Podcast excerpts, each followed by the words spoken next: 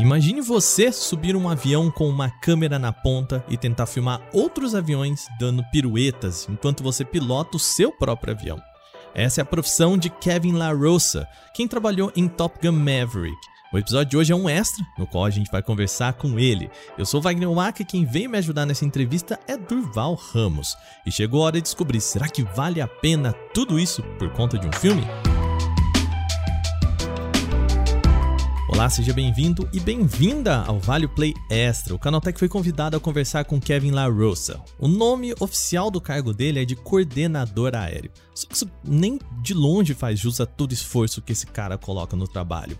A entrevista foi feita em inglês, logo essa é uma versão com voice over, ou seja, quem vai dublar a entrevista inteira é o meu querido Gustavo Minari. Eu faço a minha voz, Durval faz a dele e o Gustavo do Kevin LaRosa. Se você quiser ouvir esse podcast na versão em inglês, fica tranquilo, todo o papo com ele também tá aqui no feed. A gente deixou essas duas opções.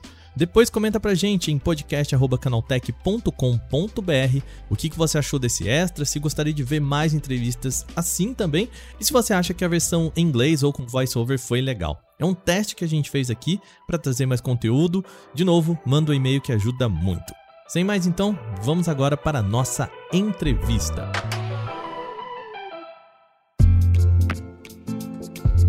Bom, agora eu tenho o prazer de anunciar aqui o nosso convidado de hoje, ele, Kevin LaRosa. E aí, como é que vai, Kevin? I'm good. Oi, eu estou bem. Muito obrigado pelo convite. Bom, a sua função nesse filme é de coordenador aéreo, é isso? Isso mesmo. E o seu papel nesse filme, então, é resolver o quebra-cabeças, que é fazer cenas legais de caças F-18 fazendo manobras malucas, né? Primeiro, eu sei que a gente tá falando aqui sobre Top Gun Maverick, mas você tem um currículo bastante extenso como coordenador aéreo. Eu sei que você já trabalhou em Velozes e Furiosos, filmes da Marvel e mais. O que, que exatamente um coordenador aéreo faz e o que, que uma pessoa precisa fazer para chegar onde você chegou? Eu chego a ter um trabalho duplo aqui. Um coordenador aéreo para mim, de um jeito fácil, de forma que as pessoas possam entender, é quando produtores e diretores de cinema me contratam para transformar seus storyboards e seus sonhos em realidade quando se trata de aviação. Então, se tem uma cena em uma série ou um filme que envolve um helicóptero, um jato, um avião ou um caça militar, eles me chamam para ajudar a funcionar em frente das câmeras. Outras vezes, o meu trabalho é só fazer com que tudo fique dentro do orçamento, trazer o pessoal certo para o trabalho, e eu acabo dirigindo ou coordeno do chão mesmo. E outras vezes o meu trabalho é realmente pilotar. A parte divertida é que eu sou um cameraman piloto. Às vezes eu sou um piloto de cena e você vai me ver dirigindo um helicóptero em um filme. Essa parte é bem divertida para mim, pois eu sou um aviador de terceira geração e piloto e eu amo fazer isso. Uma das coisas mais divertidas que eu posso fazer é pilotar uma câmera. Nós voamos junto com um time incrível, chamados diretores de fotografia aérea, que são as pessoas que, de fato, controlam as câmeras que estão grudadas nos aviões que eu piloto. E eles são muito bons no que fazem, e é divertido para mim colocá-los no melhor lugar possível. Às vezes, isso envolve meter um caça F-18 em um canyon. Você tá certo, eu tive a chance de fazer parte de uma série de filmes muito legais, muitos da Marvel na verdade, eu não fiz tanta coisa na franquia Velozes e Furiosos. Esse trabalho é de um dos meus colegas, o Fred, mas eu tive a chance de fazer parte de um monte de filmes legais. E eu sou bem sortudo por isso. Então, no primeiro Top Gun, o Tom Cruise aprendeu a pilotar um avião de verdade só para controlar a câmera dentro do cockpit, né? E agora em Maverick, como é que foi? Os outros atores também passaram por isso? Sabe, como é que foram feitas as imagens internas, externas, com o avião girando e tudo aquilo que a gente vê no filme? Uh, Durval, a parte legal em Top Gun Maverick é que a gente não tem tela verde. Todos os atores, toda vez que você os vê em um F-18, são gravações de dentro de um F-18 realmente. Tom Cruise e o nosso maravilhoso diretor Joseph Kosinski sabiam que esse filme teria que ser real. Então eles pensaram que isso faria toda a diferença e fez. Eles pensaram que o espectador gostaria de saber que tudo o que eles estão vendo na tela realmente aconteceu, não é fake, não é criado por computador eles não estavam sentados em um estúdio, em um avião de mentira com uma tela verde atrás deles. Nós não fizemos isso em Top Gun. Tudo é real dentro dos aviões. Então, para fazer isso, o Tom montou um currículo excelente para saber como pilotar e aprender como se faz acrobacias, compressões e estresse muito altos. Eles criaram um sistema muito legal, com plataformas dentro dos aviões, para que os atores pudessem fazer as suas falas e cenas dentro desses aviões. Isso é muito legal. Really, really cool. E quanto tempo era preciso para fazer só um take? E mais do que isso, né? Como era a rotina de filmagem no ar? Como isso funcionava? Olha, o jeito mais fácil de responder essa pergunta vem do Joseph Kosinski, o diretor. Há alguns meses ele disse que filmaram 800 horas de gravações no ar. 800 horas. Isso para fazer um filme de duas horas, sabe? Agora, quanto tempo e quantas vezes a gente precisa gravar para fazer uma cena? É isso, imagina uma única cena, especialmente se você quiser que seja tudo perfeito. Você precisa fazer isso de novo, de novo e de novo para o diretor conseguir pegar a melhor cena.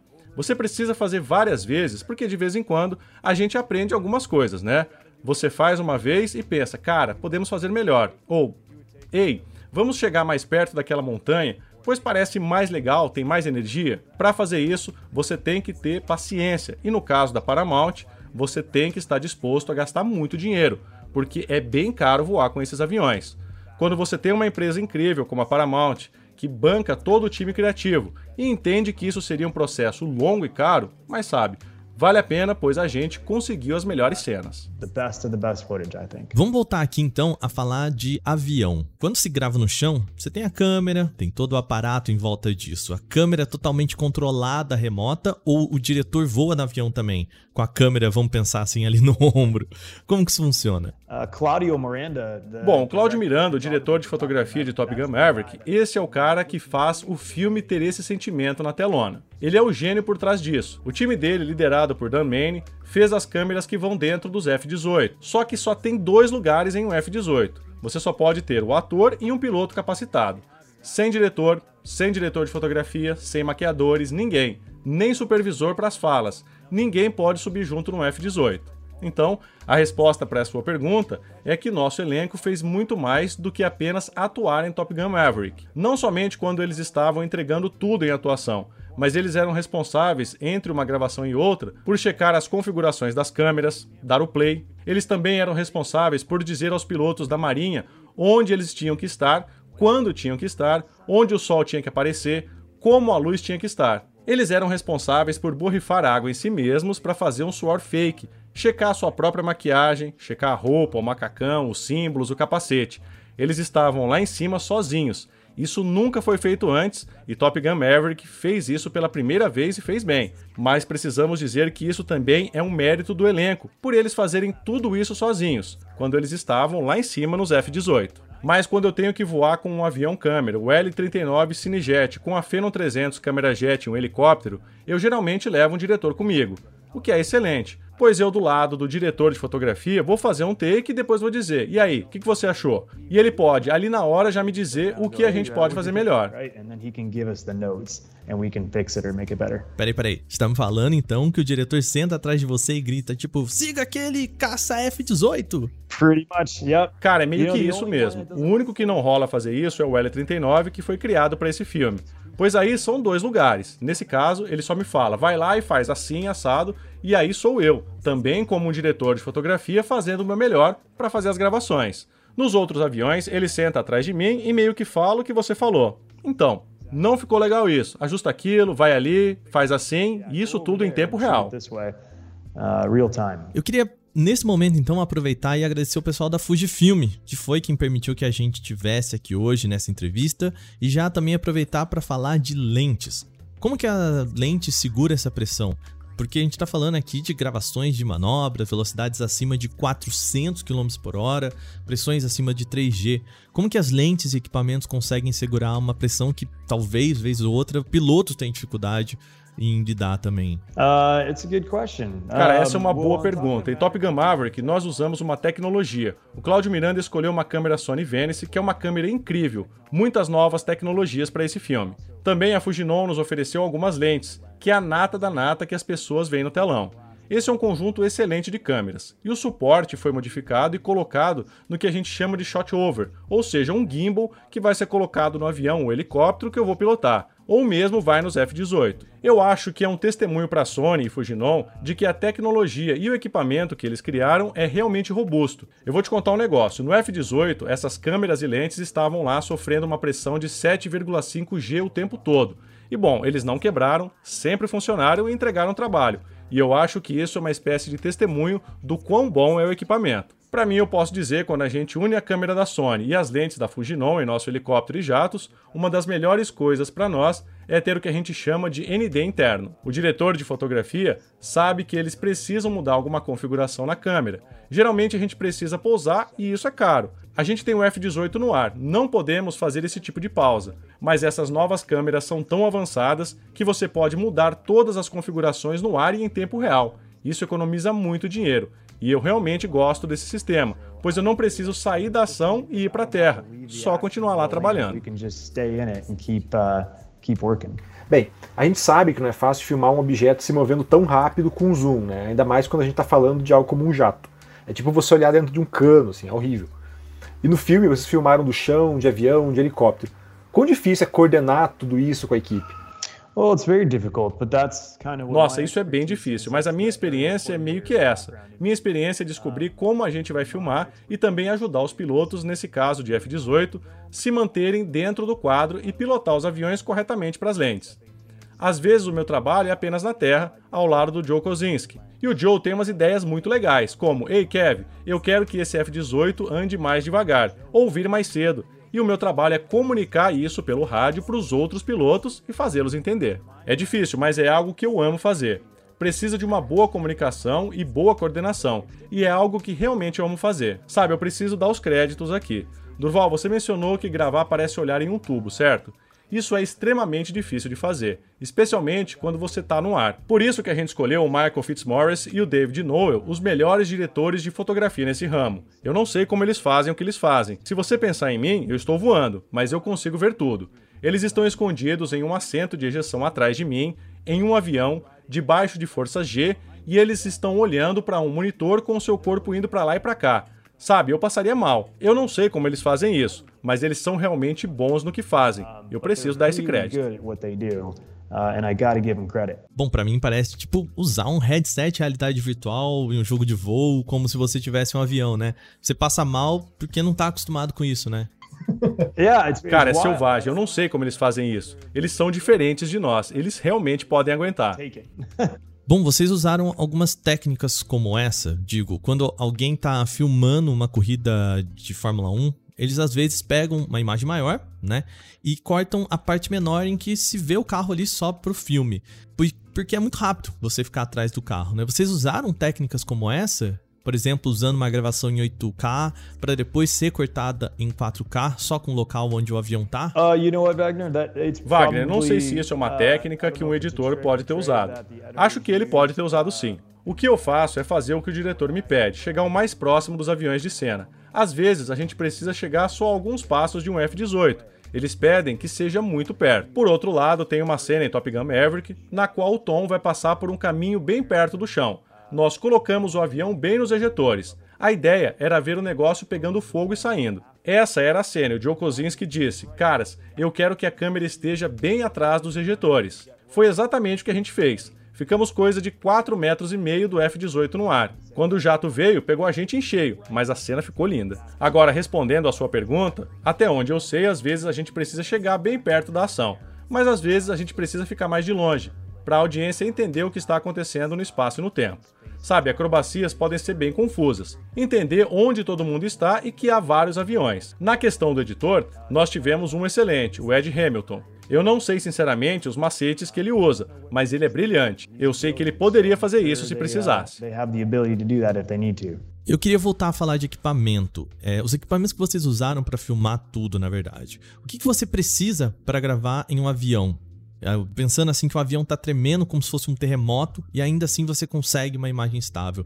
Vocês precisaram criar algo ou essa tecnologia já existe? Eu sei que você já falou aqui sobre, sobre gimbal, mas ele é tão bom assim que pode estabilizar a sensação de terremoto em um avião? The, uh, the o gimbal é feito para estabilizar e gravar nesse sistema. Você precisa do melhor sistema de gimbal do mundo para gravações cinemáticas. Isso fica nos aviões e helicópteros e não importa como o L-39 estava se mexendo ou as condições em que a câmera estava. O gimbal fez as coisas ficarem estáveis como uma pedra. Permitiu que a gente saísse bastante da terra e fazer as coisas ficarem bem crocantes e boas lá no ar. Mas às vezes você também quer energia. Às vezes, um pouco de tremor também é bom. Eu posso te falar que o Joe curtiu toda a montagem no F-18, porque quando um F-18 sobe alguns Gs, independente de toda a aerodinâmica, o avião balança, é raivoso e é violento. E isso acaba se transferindo para o sistema de câmeras com um pouco de balanço, e isso às vezes é bom. Mostra para a audiência a força de um avião como esse, como é visceral. Um pouco de tremor às vezes cai muito bem sometimes isn't a bad thing. E qual foi a cena mais difícil que vocês fizeram, né? Aquela mais desafiadora? E teve alguma cena que precisou ser tirada do filme por causa de alguma limitação? Uh, well, were... Há diferentes dificuldades em diferentes níveis de intensidade. Tom Cruise queria garantir que tudo que a gente estava gravando fosse real. O John queria tudo realista, mas nós tínhamos sempre que colocar isso em ação. Sempre que a gente estava mais perto do chão, dentre árvores, dentre pedras, isso é muita energia e velocidade para gerenciar. Essa parte pode ser um pouco arriscada, sabe? Eu gosto de pensar que as cenas mais difíceis dos filmes é a cena final, quando eles estão atacando o alvo. Eles estão voando sobre aquelas montanhas pontudas, cheias de gelo, e isso é bem difícil de gravar. Nós fomos o mais rápido que a gente já conseguiu, e depois o mais lento que a gente já foi, e manobrando de um jeito que a gente não fez naquele filme. Então foi difícil. Tudo que a gente fez exigiu muito foco e concentração. Por sorte, nós temos o melhor time do mundo. Uh, Sim, quando você disse que é um pouco arriscado, tudo que eu consigo pensar é, é que tudo que você disse para mim é completamente aterrorizante, sabe? Você tem um ator que custa um bilhão de dólares voando entre árvores e você me diz, ah, é um pouco arriscado. Para mim, isso é medonho demais, demais, demais. Tudo na minha carreira é arriscado, sabe? Voar é um risco inerente. O que nós fazemos na indústria do cinema é fora do padrão, ou seja, tem maior risco. Mas no final do dia, a gente tem que garantir que todo mundo vá para casa. Então queremos sim superar os limites, queremos o mais longe que a gente pode, mas sem machucar ninguém. Quando você faz isso com pessoas realmente talentosas. Para nós é tão comum, tão bem feito, tão metódico, que não parece tão arriscado. Parece que estamos só fazendo aquilo porque treinamos, fazendo o que a gente ama, e não parece que estamos arriscando para além do que possa machucar alguém. Mas eu posso dizer que isso vem com muito uh, treino. Pessoal, dica: não façam isso nas suas casas, tá? Por favor. Isso, não tente fazer isso em casa. Muito, muito treino, muita, muita análise de risco. Mas você está certo. Queremos ir além criando a melhor cena de toda a vida. E é isso que a gente fez. Bom, eu acho que você já me respondeu essa, mas eu preciso perguntar. Essa é a pergunta do nosso programa. Parece que seria muito mais fácil fazer isso em um set de filmagem, não, não, usando não, computação não. gráfica. Não me leva a mal aqui, mas valeu a pena fazer tudo isso? não, não, não, não, não é questão de valer a pena. O filme não seria tão bom quanto ele é hoje se não fosse completamente real. Quando você está assistindo a um filme com computação gráfica, nós percebemos isso. É como ver um desenho, mas não nesse filme. É tudo real a gente pegou o caminho mais difícil. Às vezes o caminho mais difícil é o caminho correto, sabe? Você já falou né, em algumas entrevistas que o Top Gun Maverick não vai ser superado tão fácil assim.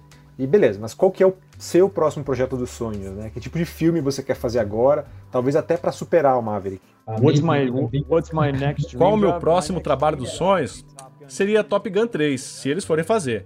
Top Gun Maverick era para ser o maior filme sobre aviação da história, e eu não sei se é possível fazer algo tão bom quanto a gente fez. Eu sou muito sortudo de fazer parte disso, mas o que eu sonho é poder fazer de novo esse filme, voar e fazer imagens incríveis de novo.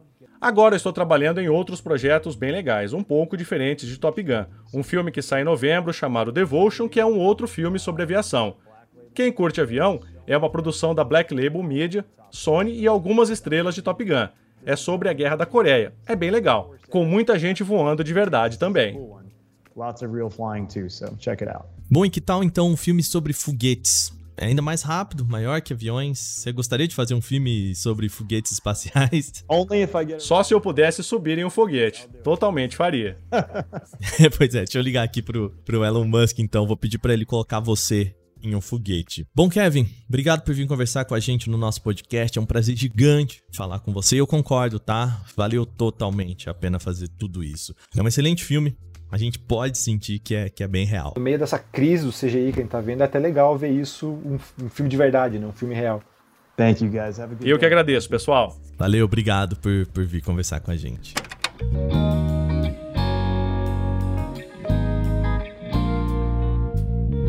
Bom, agora eu quero saber de você, nosso ouvinte. Você gostou desse podcast extra que a gente gravou aqui com o Kevin LaRosa? Manda pra gente em podcast.canaltech.com.br ou mesmo pode comentar nas nossas redes sociais, Canaltech. Lembrando que todos os dias tem podcasts aqui nos feeds do Canaltech, então segue a gente para não perder nenhum lançamento. Esse episódio contou com a produção de Wagner Waka e Jones Oliveira. Também tem a co-apresentação de Durval Ramos. Marika Peting e Gabriel Rime fazem a revisão de áudio e a trilha sonora é composta por Guilherme Sommer. A edição desse programa também é de Wagner Waka. Espero que vocês tenham gostado desse extra nessa semana. Até a próxima. Tchau, tchau.